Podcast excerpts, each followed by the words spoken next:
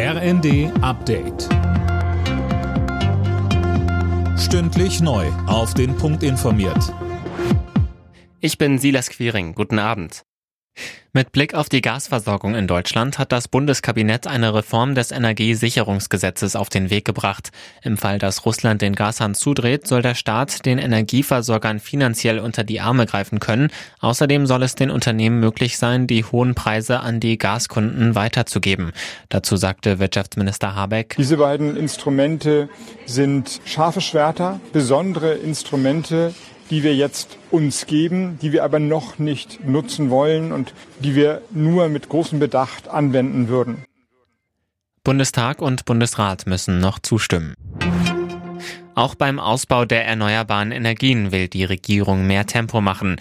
Die Länder sollen künftig zwei Prozent ihrer Fläche für Windenergie bereitstellen. So steht es in einem Paket der Ampel zum Ökostromausbau. Der Bundestag soll das Gesetz noch diese Woche beschließen. Zum Abschluss einer zweitägigen Wiederaufbaukonferenz für die Ukraine hat Entwicklungsministerin Schulze angekündigt, dass Deutschland in zwei Jahren ein weiteres Treffen ausrichten will.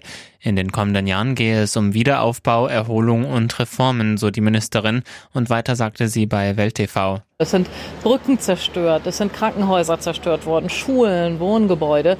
Und jetzt gibt es das erste Mal einen ersten Überblick darüber, was eigentlich alles zerstört ist. Und das ist gut, weil äh, für einen Plan, wie man die Ukraine wieder aufbaut, muss man auch wissen, was eigentlich alles zerstört wurde.